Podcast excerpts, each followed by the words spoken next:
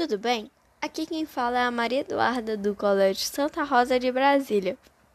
Você sabia que os cientistas dos Estados Unidos fizeram uma máscara que pode detectar o Covid-19 na pessoa que usa? Dia 28 de junho, ela foi postada na revista Nature Biotechnology. Ela funciona assim. A pessoa que estiver usando em mais ou menos meia hora, o que vale 30 minutos, apertar o botão e esperar uns 90 minutos até o resultado aparecer na parte de dentro da máscara.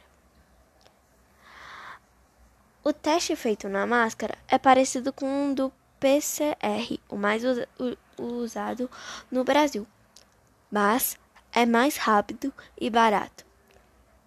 A máscara custa 7 dólares, mais ou menos uns 25 reais. Essa máscara pode ajudar bastante durante, durante a pandemia, assim podendo identificar uns outros vírus, como o novo coronavírus.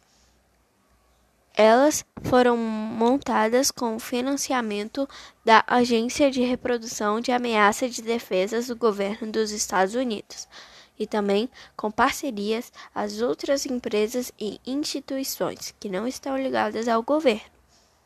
Agora, para a máscara entrar no mercado, precisam achar um parceiro comercial que, que produza a tecnologia em grande escala, o que ainda não temos pre previsões para o lançamento. E você? Iria usar essa máscara quando lançar? Saiba mais no meu blog e até mais tarde!